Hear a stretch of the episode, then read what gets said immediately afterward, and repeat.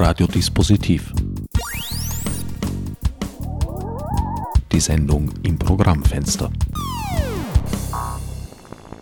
Willkommen bei Radiodispositiv. An den Mikrofonen begrüßen euch diesmal mein Sendungsgast Sabine Mitterecker und der unvermeidliche Herbert Gnauer. Sabine, Theaterpunkt, Theater am Brennpunkt. Du trägst das Theater sowohl zu den Brennpunkten, als äh, du sie auch andernorts aufsuchst. Damit meine ich, dass Theaterpunkt, deine Produktionsplattform vor etwas mehr als 20 Jahren gegründet, sowohl Produktionen jetzt zum Beispiel in, in Wien und im deutschsprachigen Raum macht, die sich mit äh, Brennpunkten, mit gesellschaftlichen, mit thematischen Brennpunkten auseinandersetzen, die hier vor Ort sind. Auf der anderen Seite hast du jetzt gerade in letzter Zeit mit deinem Theater, mit deiner Arbeit Orte aufgesucht, die an sich schon Brennpunkte sind.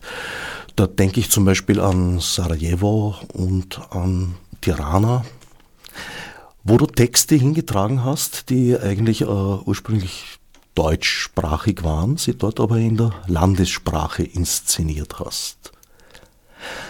Die letzte dieser Aufführungsserien war jetzt gerade im, im März. So ist es. Danke für die Einladung. Ich freue mich, dass ich wieder mal zu Gast bin. Äh, und diese Einleitung, ja, die umfasst gleich mal sehr, sehr viel. Ich beginne jetzt mal ganz flach und sage, als Theaterpunkt vor über 20 Jahren gegründet wurde, war dieser Name eine absolute Notlösung. Wir haben in der Gruppe damals in der Runde diskutiert, wie denn dieses Label heißen könnte. Und nach relativ fruchtlosen, langen Tagen, Stunden habe ich dann irgendwann äh, gesagt, so jetzt ist Schluss, ich möchte Theater machen, ich mache Theater und Punkt. Und so war der Name entstanden. Mittlerweile, es gab dann eine lange Zeit des Haderns mit diesem Namen, weil man dachte, Mensch, es klingt einfach wirklich saublöd und beschreibt so gar nicht, äh, was ich mache, was ich machen möchte. Und jetzt mit ein bisschen Abstand und auf diese Phase zurückblicken und auch das, was zukünftig kommen wird, bin ich nicht nur versöhnt mit dem Namen, sondern wie du so schön jetzt auch formuliert hast, äh, ich versuche oder habe immer versucht, und das wird auch so bleiben, auf den Punkt genau zu arbeiten. Das hat einerseits damit zu tun, äh, dass ich gerne mit starken Texten arbeite und die sehr genau bearbeite und versuche, genaue Formen, Sprachen an diesen Texten, an diesem Material zu entwickeln und mich ja, wahrlich natürlich, weil es äh, ein, finde ich, selbstverständlicher Motor für eine Künstlerin, einen Künstler ist, auch auf dem Punkt genau mich mit einer Gesellschaft auseinanderzusetzen, in der ich gerade lebe, die Vergangenheit im Auge behaltend, aber sehr wohl auch in die Zukunft mit diesem Material zu blicken. Und äh, du redest gerade, hast auch angesprochen, diese Arbeiten in Tirana und in Sarajevo und beides sind nochmal, ja, wieder das Wort auf den Punkt gebracht. Das, wofür es lohnt, äh, diese Arbeit zu machen, wofür es lohnt, viel Zeit, viel Energie äh, in diese Arbeiten zu investieren. Und gerade jetzt, was mit Rechnitz geschehen ist, also ich bin mit Elfriede Jelinex Rechnitz, äh, der Würgeengel, nach Sarajevo gegangen und habe äh, auf Einladung gegangen. Das ist ein wichtiger Punkt. Man kann nicht einfach von hier nach Sarajevo gehen und sagen, ich mache jetzt mal bei euch Rechnitz, weil ich denke, das könnte ganz gut passen, weil ihr habt ja auch noch viele Massengräber, die noch nicht ausgehoben und noch nicht entdeckt sind. Also das ging ja gar nicht. Die Einladung kam von dort und zwar von diesem Theater of War, Sartre, äh, das in Sarajevo gegründet wurde, als der Bosnienkrieg ausbrach, nämlich 1992, haben sich Künstler, Künstlerinnen, nicht nur Theaterleute zusammengeschlossen und in diesem Theater die ganze Kriegszeit über wirklich die Stellung gehalten und Kunst produziert und Kunst gemacht. Und dieser, diese Haltung hat sich in den letzten 30 Jahren wirklich erhalten. Und zum 30-Jahr-Jubiläum haben die, sind die auf Rechnitz gestoßen und haben dann einfach gefragt, ob mich das interessieren würde, weil sie wussten, dass ich einerseits äh, Jelinek schon inszeniert habe und andererseits auch schon dieses Experiment gewagt hatte, einen deutschsprachigen Autor, Autorin in einer mir vollkommen unbekannten Sprache zu inszenieren, wie sie in Tirana vorher gemacht hatte. Aber vielleicht fragst du mal dazwischen, dass ich mich nicht zu sehr verfranze. Nein, nein, du bist wunderbar äh, auf Linie geblieben, wenn man so sagen kann. Ja, Rechnitz ist eine Inszenierung am Ort für den Ort gewesen mhm. und ist ein Text, der ein Stück deutsch-österreichische Geschichte äh, oberflächlich betrachtet jedenfalls aufarbeitet. Es geht um die äh, Ermordung von ungefähr 200 Menschen im Kreuz Stadl mhm. bei Rechnitz eben. Äh, im Prinzip eigentlich, so wie es äh, überliefert wurde, der Höhepunkt eines Festes, wo anwesende Gestapo-Männer, äh, SS, äh, verschiedene Nazis vers unterschiedlicher äh, Hierarchiestufen da, äh, zu Mitternacht das als Belustigung sozusagen betrieben haben. Die Leichen wurden nie gefunden. Und Elfriede Jelinek hat einen äh, sehr starken Text darüber geschrieben. Wie ist man in Sarajevo auf dieses Stück gestoßen? Da gibt es einfach eine sehr pfiffige junge Dramaturgin, die ähm, sich prinzipiell für Elfriede Jelinek interessiert und schon einiges gelesen hatte. Es gibt ja diese wunderbaren, wirklich kongenialen Übersetzungen von Gitta Honecker. Äh, und darüber war ja Jelinek zugänglich und bekannt. Und sie hat dieses Stück dann entdeckt und hat gesagt, zum 30-Jahr-Jubiläum dieses Theatre of War möchte das Theater wirklich eine Setzung machen. Äh, und so kam das zustande, weil äh, also Vergleichen, Vergleiche hinken ja prinzipiell, ähm, aber es sind natürlich durchaus ähm, Ähnlichkeiten in einer Nichtaufarbeitung von Geschichte oder Aufarbeitungsschritten von Geschichte festzustellen.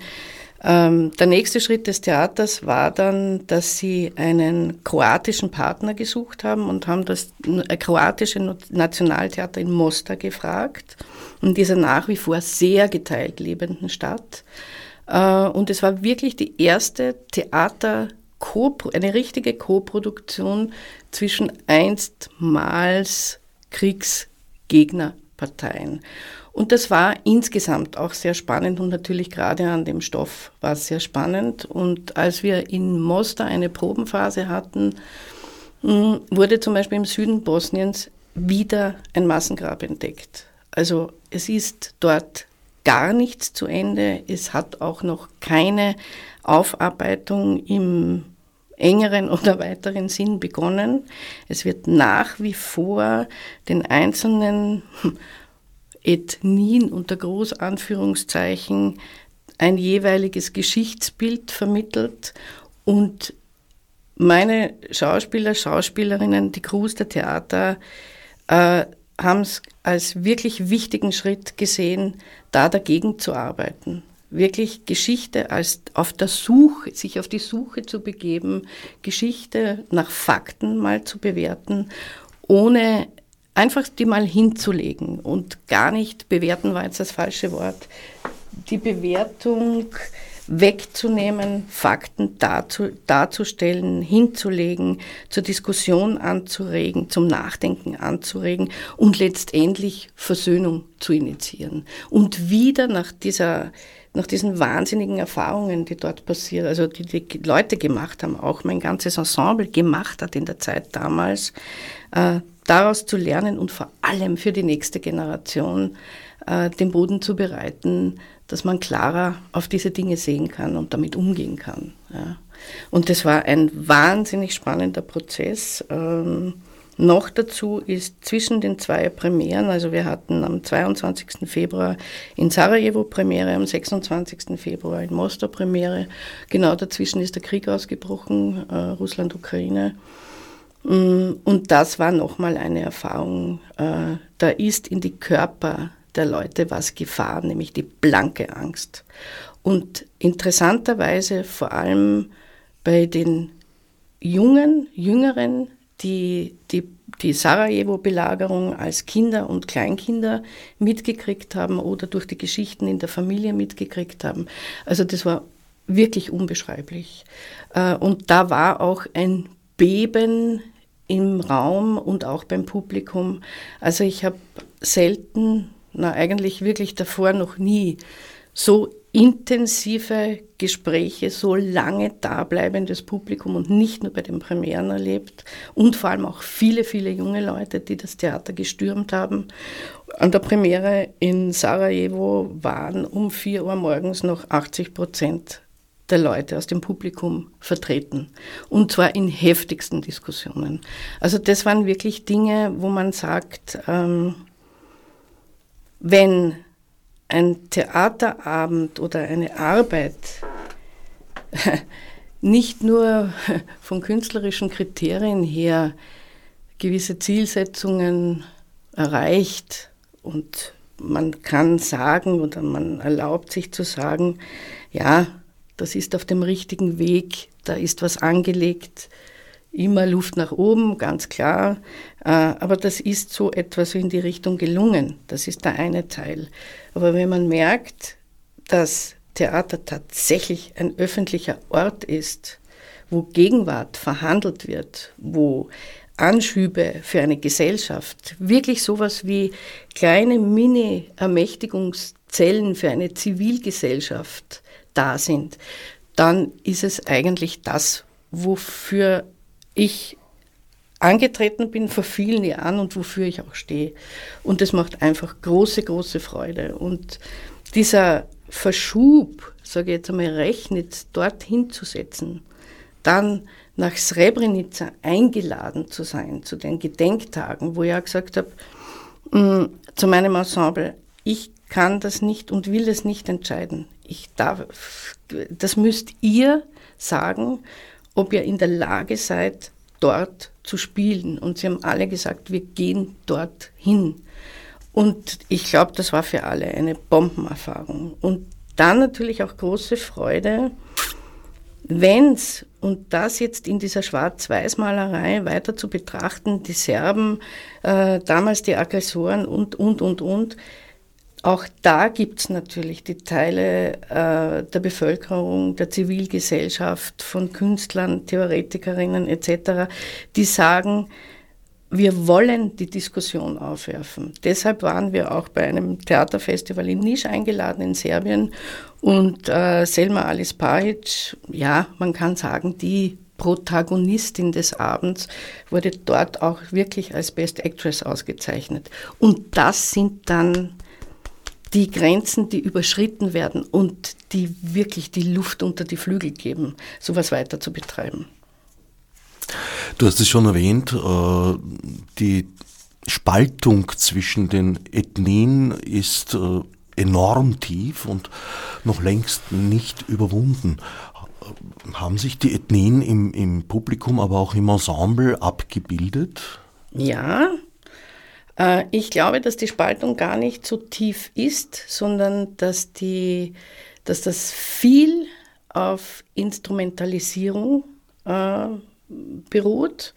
Wenn man zurückgeht, bevor dieser Konflikt, äh, also der Bosnienkrieg ausgebrochen ist, da gibt es Untersuchungen, dass also 90 Prozent oder über 90 Prozent einer Bevölkerung die Ethnie des Nachbarn, der Nachbarin vollkommen egal war. Da gab es wirklich ein konstruktives, friedliches Miteinander. Es wurden, sind einfach Instrumentalisierungen geschehen und da setzt natürlich jetzt auch der Populismus wieder an, das ist ganz klar. Und auch vor ähm, eingeschränkten wirtschaftlichen Möglichkeiten, dass man einfach kein gutes Leben haben kann. Und das Hauptproblem in Bosnien ist zum Beispiel, dass pro Woche man kann den Leuten zusehen, wie sie einfach auswandern, weil sie keine Perspektive dort sehen. Und das ist ein Riesenproblem. Das heißt, ähm, es ist wirklich wichtig, dort mit den Leuten auf allen Ebenen zusammenzuarbeiten und zu schauen, dass dort Wirtschaft in Schwung kommt, äh, ein Zusammenleben in Schwung kommt, weil die Leute wollen Frieden und ein gutes Leben und basta. Also, und das ist durch alle Schichten äh, erkennbar. Man kann reden, mit wem man möchte. Prinzipiell sind die Leute sehr offen.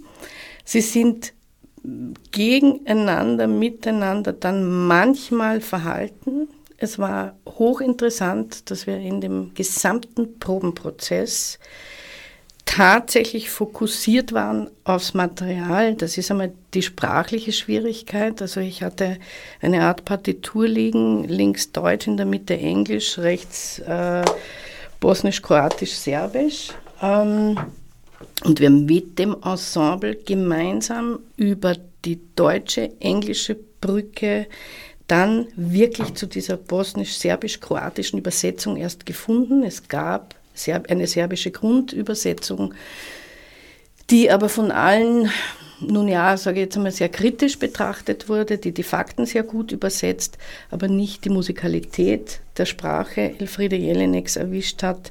Und wir haben dann so lange gekämpft, bis auch ich gesehen habe und gehört habe, jetzt ist Verständnis da, jetzt ist auf Punkt das formuliert, was Elfriede Jelinek geschrieben hat. Auch eine wahnsinnig spannende Beobachtung, wie Kommunikation, Sprachverständnis funktioniert. Also ich habe mir zum Beispiel hingestellt und habe auf Deutsch einen Satz mit aller Intensität gegeben, also so übertrieben, wie man mich von jeder Bühne jagen würde, eh klar. Und die Leute dann sich rausgepickt haben und gesagt haben, mhm, das hieße bei uns, das wären bei uns, was bei euch eine Zeile ist, vier Zeilen, wir müssen es knapper kriegen, dass es die Musik erwischt.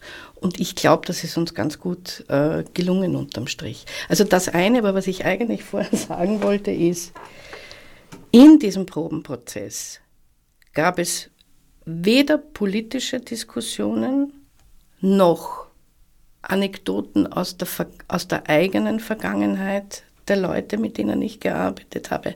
Gar nichts. Was, also eine Geschichte war, die puh, eine junge Schauspielerin aus Sarajevo kam und hat gesagt, kannst du mir ähm, Schmetterlingstattoos, die man aufkleben kann, aus Österreich besorgen oder irgendwo, ich krieg sie hier nicht. Ich möchte das haben. Und ich habe gesagt, wieso? Sagt es nicht ganz einfach. Ähm, es gibt eine Schmetterlingsart bei uns, wunderschöne blaue Schmetterlinge, die nur, nur, nur dort sich ansiedeln, wo der Boden extrem mineralstoffhaltig ist. Und so wurden die Massengräber gefunden. Also in diesen Ansammlungen dieser blauen Schmetterlinge hat man wieder gesucht und meistens auch gefunden. Und die wollte einfach das Tattoo auf ihrer Schulter haben. Äh, man hat es in einer Szene, als sie die Jacke auszieht, kurz gesehen, aber sie wollte es tragen. Also das waren so die Kleinigkeiten, Kleinigkeiten, die in der Probe passiert sind. Und dann war es interessant, wir waren sehr, sehr bemüht. Ähm, diese Botenberichte, Elfriede Jelinek, sie schreibt ja in, in der Form des Botenberichts, in eine Leichtigkeit zu kriegen, den Humor der immer da ist bei Elfriede Jelinek, zu greifen, nur ja nicht schwer zu werden. Und das war in den Köpfen, das geht, gelingt durch die Unterstützung, wenn man in Brüchen arbeitet, äh, dann aus einer ganz ernsten Geschichte beispielsweise eine konterkarierende leichte Musik draufsetzt, mal in einer Setzung mit Zara Leander zurückgeht in die Zeit und äh, Zara Leander und Marlene Dietrich gegeneinander stellt und so weiter. In der Generalprobe ist dann Folgendes passiert. Äh, alles, was, sage ich jetzt einmal, unter der intensiven Arbeit verdeckt geblieben war, die privaten Emotionen, die, die Verletzungen, die Erfahrungen, die die Leute alle gemacht haben, äh, ist aufgebrochen und sie waren allesamt kaum fähig, diese Texte zu sprechen. Es war also unbeschreiblich tragisch im wahrsten Sinne des Wortes. Ich habe dann nach dieser Generalprobe gar nichts gesagt, außer dass ich gesagt habe, ich weiß, was passiert ist.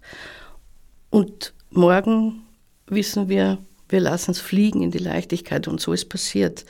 Aber dieser Punkt musste einmal kommen dürfen. Und der kam also wirklich in dermaßen intensiv, wie wir alle nicht damit gerechnet hatten.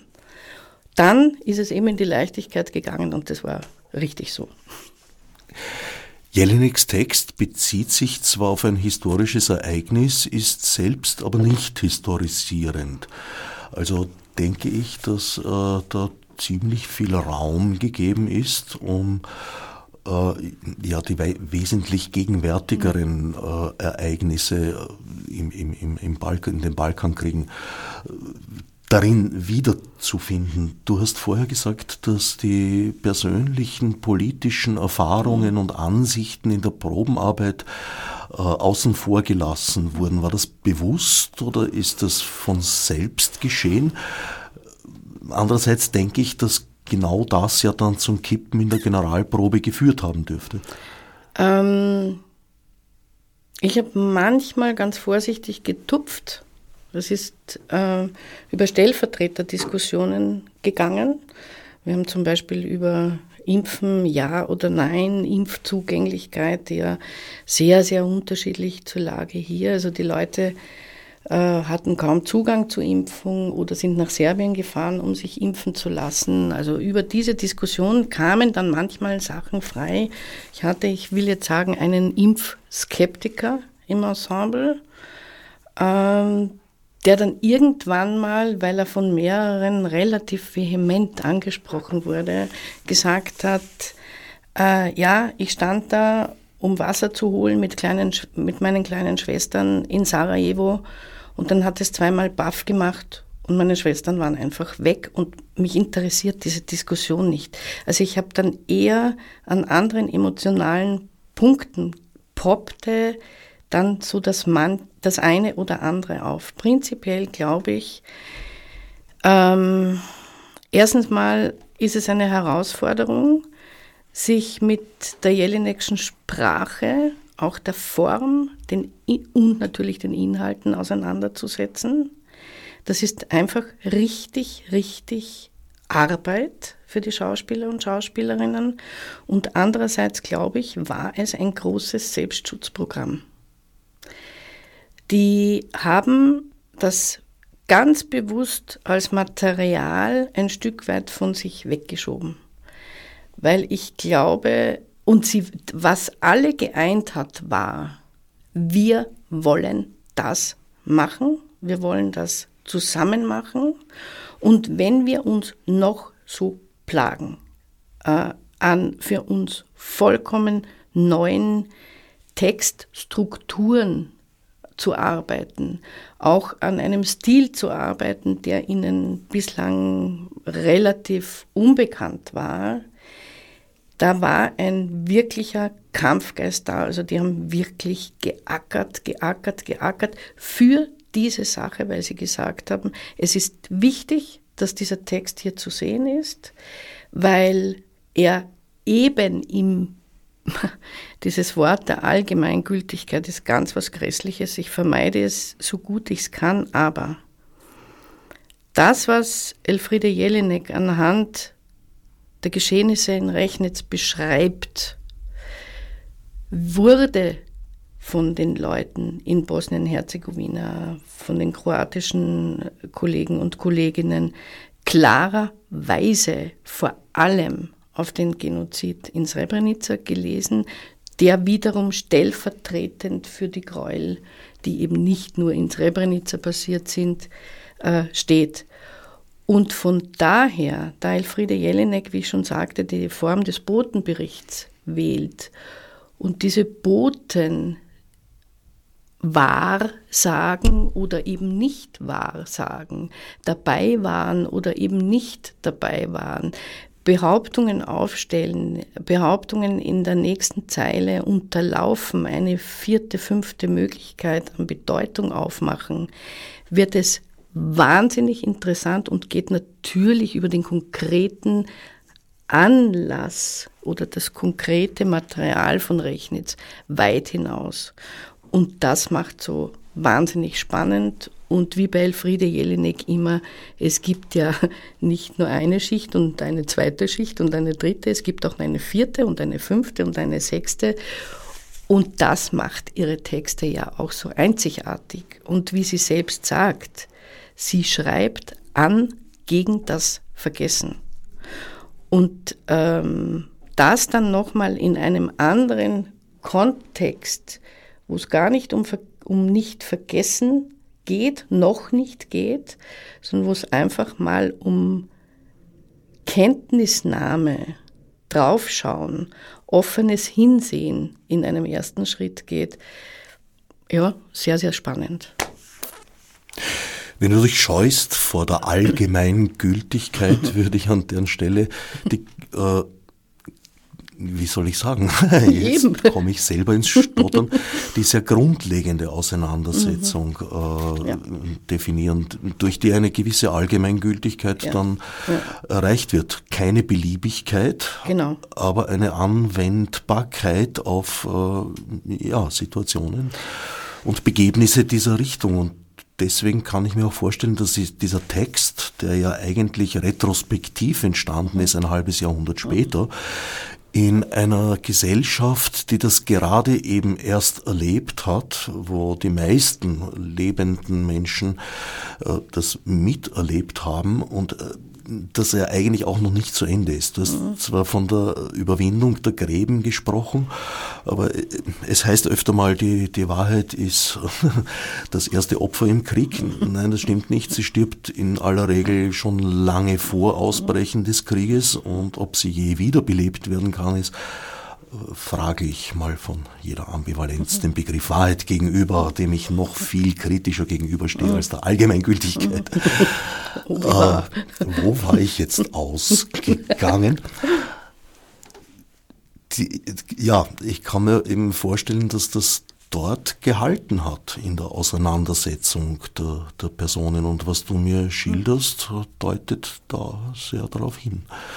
Hält ähm, auch weil dieser Text von Elfriede Jelinek in dieser Qualität, in dieser Dichte, in dieser Schichtung da ist, der den Humor zulässt, fordert, der immer wieder zwischen diesen Abgründen hervorblitzt.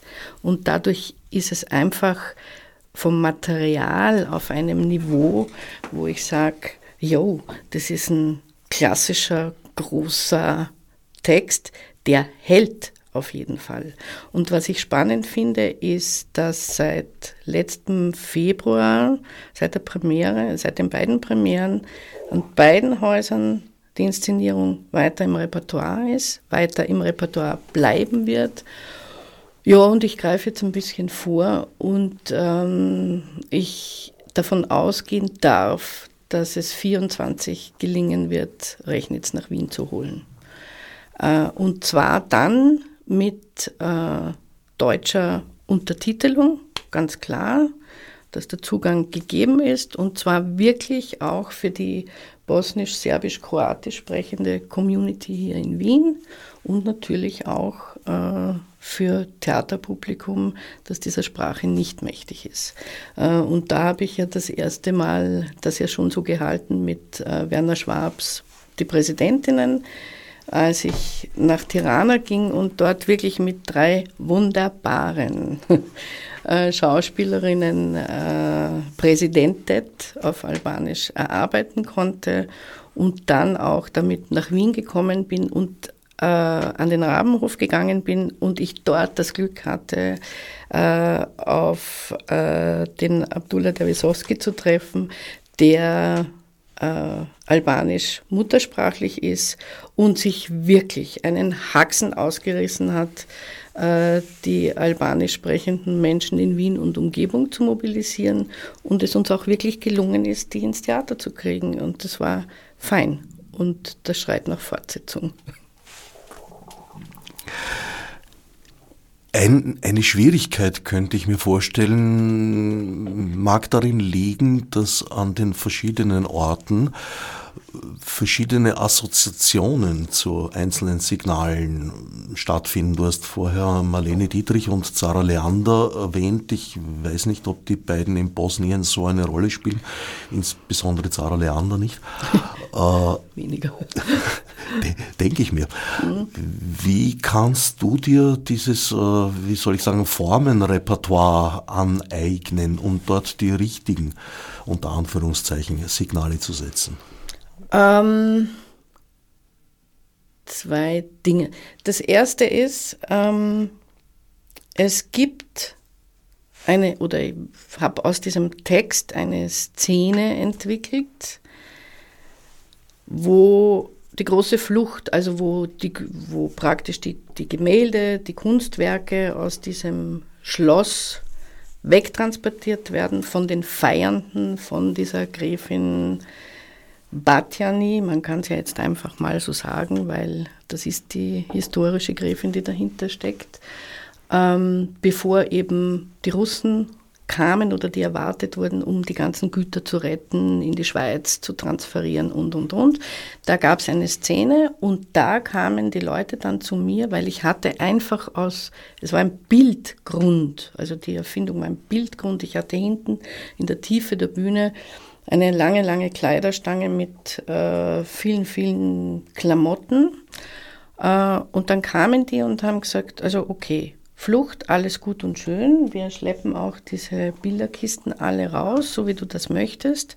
Aber wir zeigen dir jetzt was, wo jeder hier weiß, was gemeint ist. Und dann habe ich gesagt, na dann macht mal. Und dann begannen die, diese Kleiderstange Stange abzuräumen, sich in mehreren Schichten die Klamotten anzuziehen, einander wieder vom Leib zu reißen und einfach raus zu transportieren. Und ich habe gesagt, ja, mir erzählt's was, aber bitte sagt mir, was es für euch bedeutet. Und dann haben die erzählt, als es brenzlig wurde in der Belagerung, erstens mal hat jeder ganz schnell zusammengerafft, bevor er in den Luftschutzkeller geflüchtet ist oder überhaupt davon konnte. Außerdem gab es Plünderungen. Die Leute haben einander alles unter dem Hintern weggerissen, was nicht nied- und nagelfest war.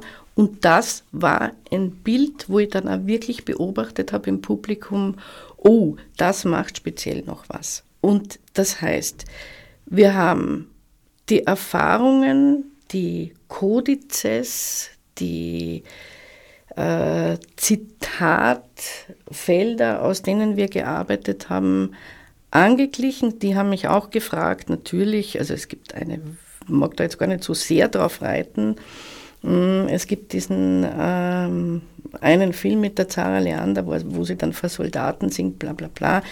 Da habe ich ein Art Reenactment gemacht, aber mit Einflüssen, kulturellen Einflüssen von dort, auch mit Musikeinflüssen. Und so hat, wenn meine Schauspieler und Schauspielerinnen nachvollziehen konnten, warum dieses Material jetzt da reinkommt, dann durfte ich auch davon ausgehen, dass es auch fürs Publikum so ist. Und so ist es auch geschehen. Es kamen dann natürlich immer wieder Fragen, ähm, aber das führte auch zu sehr, sehr anregenden Diskussionen. Also speziell dann natürlich mit der Einladung nach Serbien. Das war wirklich eine, ja, ein Erlebnis der anderen Art nochmal. Es war sehr heiß im September. Wir waren eingeladen, volles Haus, 600 Leute. Davon sind, ich würde sagen, 10, 15 Prozent still, schweigend, ohne jegliche Aggression rausgegangen. Die haben es einfach nicht ausgehalten oder wollten es oder sahen sich in die Täterrolle gedrängt oder was auch immer, stellvertretend. Mm, weitere 10 Prozent, schätze ich, ich habe es von oben gesehen, haben nicht applaudiert. Und von der gesamten, von den gesamten Zuschauern, Zuschauerinnen, die verblieben waren, sind wiederum schätze ich, zwei Drittel geblieben für die Publikumsdiskussion, die zweieinhalb Stunden gedauert hat. Und die wirklich heftig war. Wo ich auch in der Lage war, ich konnte, wollte und konnte, weil es ist eine Anmaßung über Dinge zu reden, die mich nicht betroffen haben, da auch zu moderieren und auch ein bisschen ein Sprachproblem. Ähm, mir wurde oftmals, das war auch eine Feststellung in Sarajevo, oftmals sehr beschönigend und sehr, ich sage jetzt einmal sehr freundlich übersetzt. Und meine Schauspieler haben dann von links und rechts äh, mir dann Englisch ins Ohr geflüstert, wo eigentlich die Knackpunkte in den Fragen waren, die von den offiziellen Übersetzern Übersetzerinnen oftmals wirklich geglättet wurden, weil auch natürlich es angriffig war immer wieder. Aber das war sehr spannend und auch die Erfahrung, äh, mit welchem Selbstbewusstsein mein gesamtes Ensemble in jedem öffentlichen Kontext aufgetreten ist. Also es war, es ist, ich erlebe es hier manchmal noch immer, dass dann die Regisseurin, der Regisseur oder eventuell noch der Dramaturg, die Dramaturgin und vielleicht ein Hauptdarsteller oder die Hauptdarstellerin befragt werden und dort ist es wirklich so, da steht ein Ensemble, das macht den Mund auf in differenzierten Wortmeldungen und man kann, wie es unser Job ist, wirklich in den Hintergrund gehen. Und das war eine wahnsinnig gute und befreiende Erfahrung. Und da wurde heiß diskutiert, sehr lang. Das ist es, was ich unter Theater im ja. Brennpunkt verstehe. Ja. Das Theater als Ort und Feld der Auseinandersetzung, der intensiven. Ja. Eine der, wie soll ich sagen, edelsten Aufgaben, die Theater übernehmen kann. Du hast vorher von starken Texten gesprochen und da jetzt eben zwei Beispiele gebracht. Rechnitz Du hast auch noch einen weiteren Text von Elfriede Jelinek inszeniert, in jüngerer Zeit Schatten, Eurydike sagt. Aber auch der Werner Schwab ist natürlich ein gutes Beispiel für starke Texte. Aber kannst du das auch definieren, was ein starker Text ist für dich? Das hat viel mit der Form zu tun, mit seiner jeweiligen Musikalität zu tun ähm, und ja, vor allem wirklich auch mit der Form, in der er geschrieben ist. Äh, und wie viele Schichten, Bedeutungsebenen, mögliche Interpretation und Assoziationsfelder jeder einzelne Satz macht und hat und inwieweit er wiederum, inwieweit die Autoren und Autorinnen jeweils aus ihrer Beobachtung von Gesellschaft, Missständen etc. schöpfen. Und wenn das gegeben ist, ist ein, ein, eine Mixtur da. Das sind so Kriterien, was für mich einen starken Text ausmacht. Aber ich sage jetzt ganz banal, äh, ich könnte mir gut vorstellen, ähm, weiß ich nicht, jahrelang mich ausschließlich mit Elfriede Jelinek auseinanderzusetzen. Vielleicht ab und zu nochmal ein Auge auf Thomas Bernhard zu werfen, aber, und das wirklich möchte ich betonen, immer mit der Offenheit, äh, jede neu auftauchende Autorin, Autor im Auge zu behalten, wenn ich was sehe, auch wirklich gern hinzugreifen und vielleicht ähm, auch das eine oder andere zu befördern, so wie ich damals intensiv mit der Gangl zusammengearbeitet habe, mit der ich ja noch immer in gutem Austausch bin, Natascha Gangl. Ähm, also das ist jetzt nicht ähm, absolut festgelegt, sondern ja, ich kriege einen Text in die Hand und ich nenne das immer, wenn der musikalisch zu schwingen beginnt und dann einfach auch meine, mein Hirn anspricht, alle meine Sinne anspricht, ja, dann bin ich dabei. Neben Jelinek und Bernhard würde ich äh, den persönlichen Wunsch jetzt äußern, dass du auch den Werner Schwab im Kanon hältst. Natürlich. Der einen kometenhaften ja, Aufstieg ja, erlebt, ja. erlebt hat, aber jetzt ein bisschen im Verglühen scheint. Mhm. Und ich finde es ganz wichtig, Texte von ihm Absolut. im Repertoire zu behalten. Absolut. Nächstes Stichwort. Repertoire spielt ja bei dir eine große Rolle. Eine unübliche Produktionsweise für eine Produktionsplattform wie es Theaterpunkt ist, die normalerweise seriell arbeitet, also eine Produktion auf die Bühne bringt, abgespielt hat und dann die nächste deine Inszenierungen oder Erarbeitungen mit dem Ensemble, würde ich es nennen, weil du hast zwar, glaube ich, zu wissen, durchaus äh, sehr ausgearbeitete und strenge Konzepte mit deinem Dramaturgen Uwe Mattheis gemeinsam, also vermute ich mal, äh, die sich jetzt aber nicht ex exekutieren lassen, so in dem Sinn wie in früheren Zeiten, wie man von alten Kollegen gehört hat, du kommst von links, du kommst von rechts. Äh, sondern mit dem Ensemble eine, eine, eine, eine Umsetzung erst erarbeiten, die bis in die Sprachfindung hineingehen kann, wie wir gerade gehört haben. Ja, also Frage Repertoire. Äh, ich finde es extrem schade oder fände es extrem schade, äh, wenn man solche Bombentexte an der Hand hat, dafür die Rechte kriegt äh, mit sehr, sehr guten Leuten dann sich intensiv damit beschäftigt. Und wenn man dann sagt, nach einer Spielserie von fünf, sechs Vorstellungen, legt man das jetzt in die Kiste und macht die Kiste zu. Ähm, weil äh, ich arbeite auch sehr stark bezogen auf die Räume, die ich vorfinde oder die ich mir natürlich aussuche, eh klar. Und ich feststelle, wenn Arbeiten den richtigen Weg, die richtige Musikalität erwischt haben, dann lohnt es und ist eine wahnsinnig erfreuliche Erfahrung, die nach einiger Zeit wieder aus der Kiste zu holen, in einen neuen Kontext zu setzen und das heißt sowohl in einen neuen Raum zu setzen, als auch in einen neuen gesellschaftlichen Kontext zu setzen. Man geht immer reicher und jeweils erfreut wieder von dannen. Also wenn ich jetzt schaue, Frost wurde 2009 produziert. Äh, wir hatten die letzten Vorstellungen 2019 und für nächstes Jahr ist wieder was in Planung.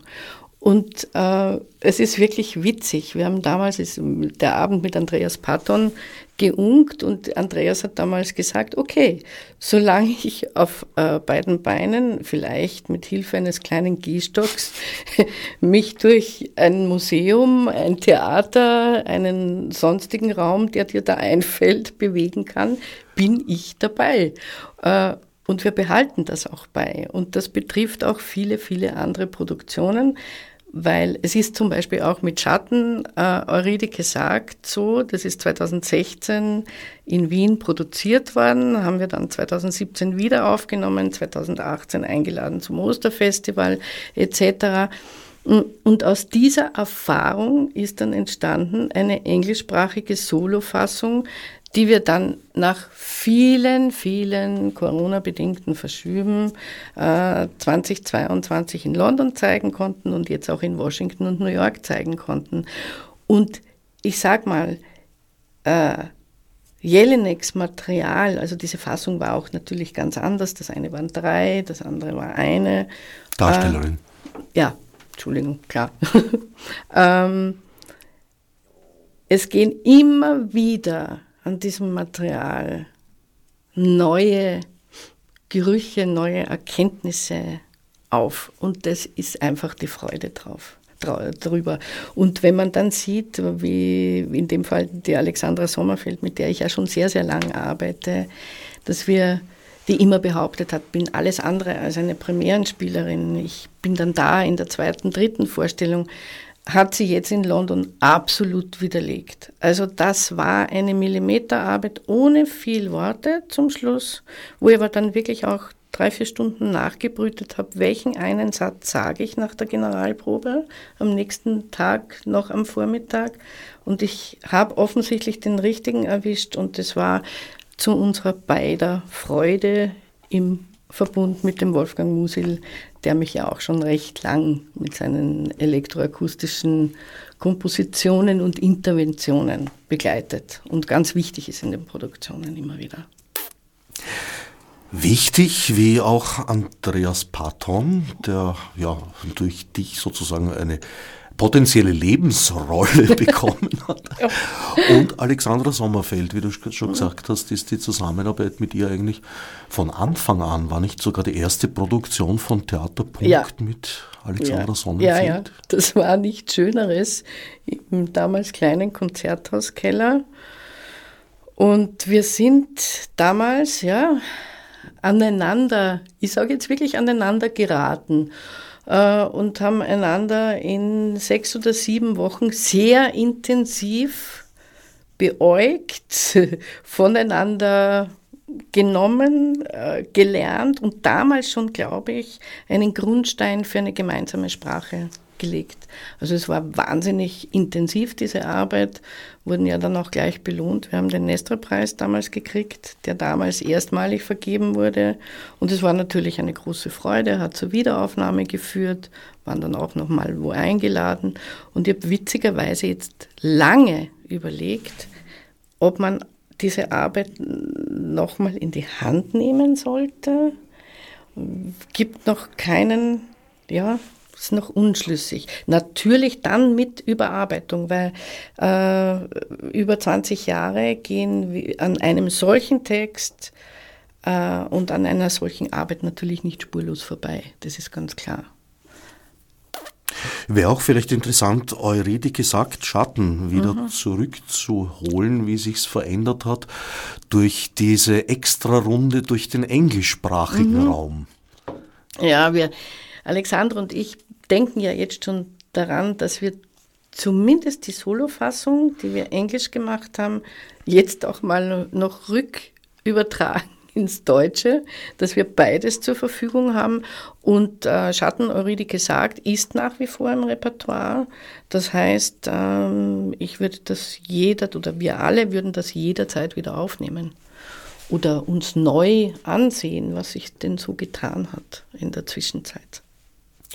Das stelle ich mir als eine relativ anstrengende Doppelbelastung vor, als Impresaria, Produzentin und mhm. Regisseurin zu arbeiten. Ja, oder dann als die eigene Administratorin, Organisatorin, äh, Geldorganisatorin, Abrechnerin.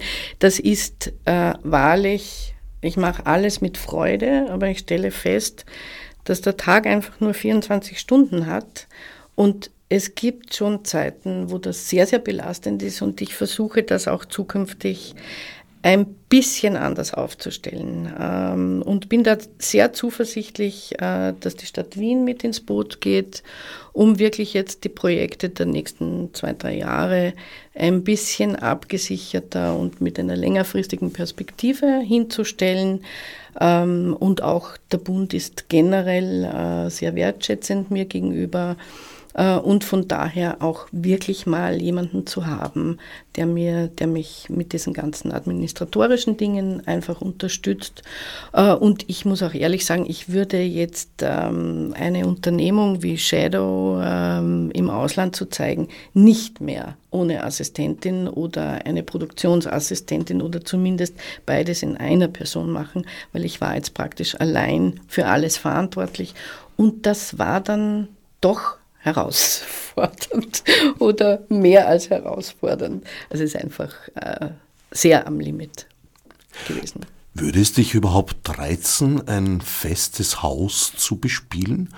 Du hast zwischendurch immer wieder Produktionen natürlich auch außerhalb vom ja, ja. Theaterpunkt, sozusagen Lohnarbeit ja, ja. quasi. Ja, ja. Aber immer Dinge, die mich wirklich interessiert haben. Also das ist, möchte ich wirklich betonen. Also ich habe gar nichts. Es kommt immer darauf an, was ist es, zu welchen Bedingungen, und da meine ich jetzt nicht in allererster Linie Gage, sondern äh, wie viel Zeit haben wir, wie viele Bühnenproben stehen zur Verfügung, ist der Text für mich wichtig genug, sind Leute am Haus, aber die gibt es generell fast überall, die motivierbar sind, die das auch gerne tun, die gerne mit mir arbeiten und in so ein Projekt einsteigen, dann jederzeit. Aber ich muss ehrlich sagen, ich habe den Fokus woanders hin verlagert und ich kümmere mich darum, einfach nicht. Also ich gehe jetzt, war aber noch nie meine Art, äh, irgendwo Intendanten, Intendantinnen abzuklappern. Äh, entweder das ergibt sich oder man fragt mich mal ausnahmsweise, dann kann ich mich dazu verhalten. Und so sind auch die anderen Arbeiten extern entstanden. Also da ist wirklich, man kam immer auf mich zu und dann habe ich gesagt, ja, mach mal oder mach mal nicht. so. Also das Vazieren ist gewisserweise ein konstituierendes Element. Na, nicht nur unbedingt das Vazieren, sondern also ich lege schon Wert drauf, äh, längerfristig mit Leuten zusammenzuarbeiten. Siehe jetzt Patton, Alexandra Sommerfeld.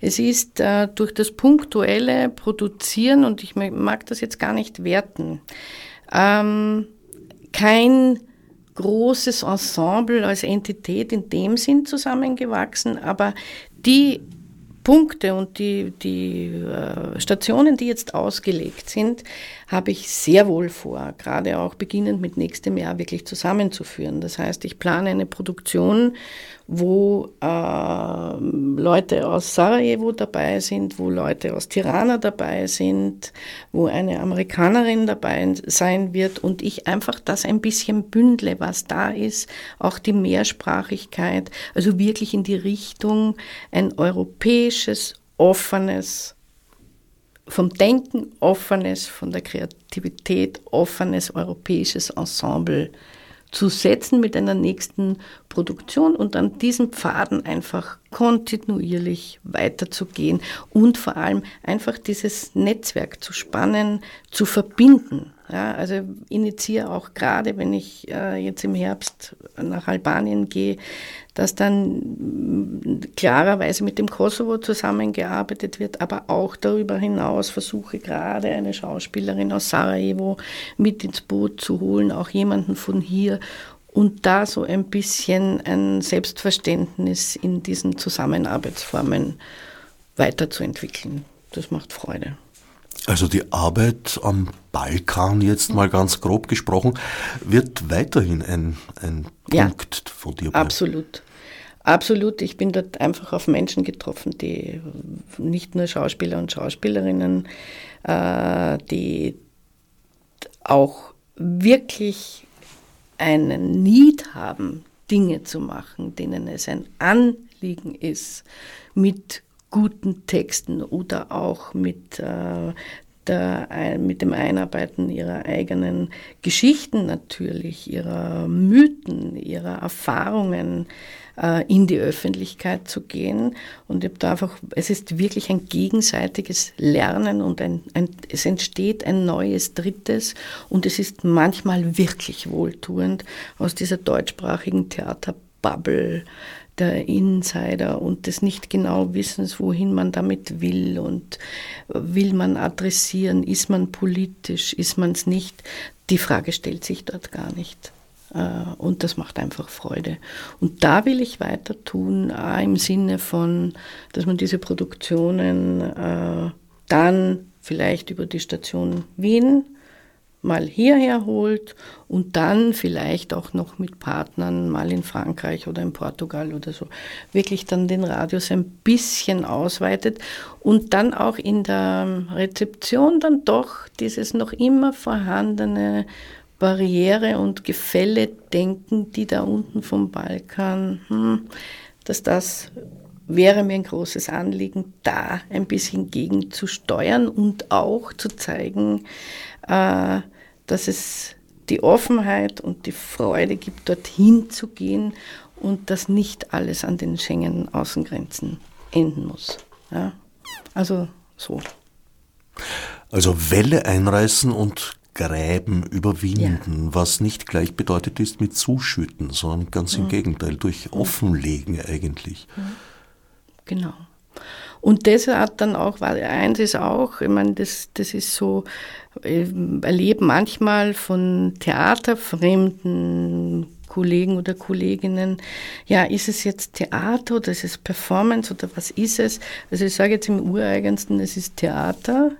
Es findet unmittelbar in einem Raum mit Zuschauern statt und meine Absicht ist es sehr wohl, äh, die, ich nenne es immer die Gedanken- und Emotionszwischenräume zu besetzen Und äh, ein Kollege hat mal vor vielen Jahren nach dem Heldenplatz in Linz gesagt, hm, das ist irgendwie wie schleichendes Gift. Man denkt zwei, drei, vier, fünf Tage immer noch dran. Und das ist ja fürs Erste gar nicht so wahnsinnig spektakulär. Und ja, und das ist so der Weg, den ich suche und der mich interessiert und der mir Freude macht. Korf erfindet eine Art von Witzen, die erst viele Stunden später wirken, hat Morgenstern das ausgedrückt. Du hast schon ein bisschen äh, anklingen lassen, was so die nächsten Vorhaben sind ein Gesamtprojekt. Das wird aber keine äh, Best-of-Show, denke ich mal, vom nein, Theaterpunkt. Das äh, würde nein. wiederum dem Konzept, so wie nein. ich es einschätze und vermute, widersprechen. Nein, ganz und gar nicht. Also wie gesagt, es geht einmal darum, Rechnitz nach Wien zu bringen nächstes Jahr. Das ist auf dem Weg. Auch Frost nochmal zu zeigen, das ist auch auf dem Weg. Äh, und die, diese Großprojektentwicklung geht jetzt einmal grob, kann ich sagen. Eine Basis ist der Theresias-Mythos. Und da gibt es natürlich in den unterschiedlichen Kulturen, Gesellschaften unterschiedliche Auslegungen des Mythos. Also ich sage nur ein Beispiel. In Albanien hüpft in dem Zusammenhang, äh, springen einen diese Sworn Virgins an. Äh, das sind Frauen, äh, die als Männer leben dürfen, wenn es in der Familie keine männlichen Nachkommen gibt oder beziehungsweise, es war früher so, war das die einzige Möglichkeit, äh, Bildung zu erwerben und ein unabhängiges Leben zu führen.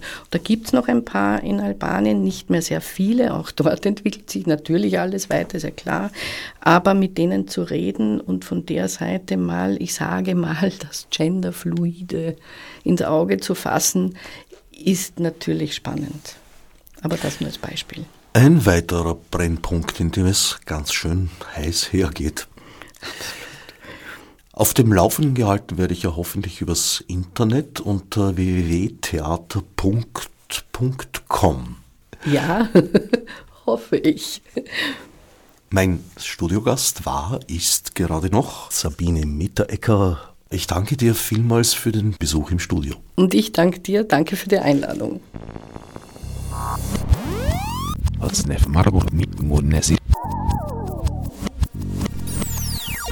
Fiz de subsídio